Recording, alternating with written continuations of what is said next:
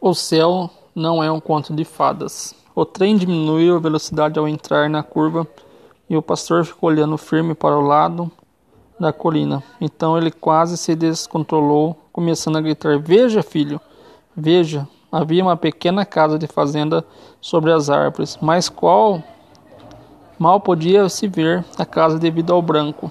Parece que aqueles pais solitários havia pegado todos os lençóis daquela casa cada tapete, cada toalha de mesa, até mesmo os seus lenços, tudo o que conseguiram achar de cor branca, e penduraram na corda do varal e nas árvores.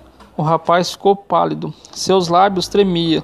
Desceu expressamente, apressadamente, e correu a montanha acima, na direção dos, dos lençóis, e balançava e dos braços abertos de seus pais. Foi isso que Deus fez. Ele pendurou todas as estrelas pelo céu, todos os reféns voltarão para o lar. Que caminhada fantástica deverá ser, com o próprio Yeshua, mostrando o caminho. As fitas amarelas de Deus estarão por todos os lados. Ao som de belíssimas músicas, os braços abertos de Deus darão as boas-vindas. Os desaparecidos em combate estarão lá. Os cativos que Jesus veio para libertar os escravos do pecado e todas as nações também.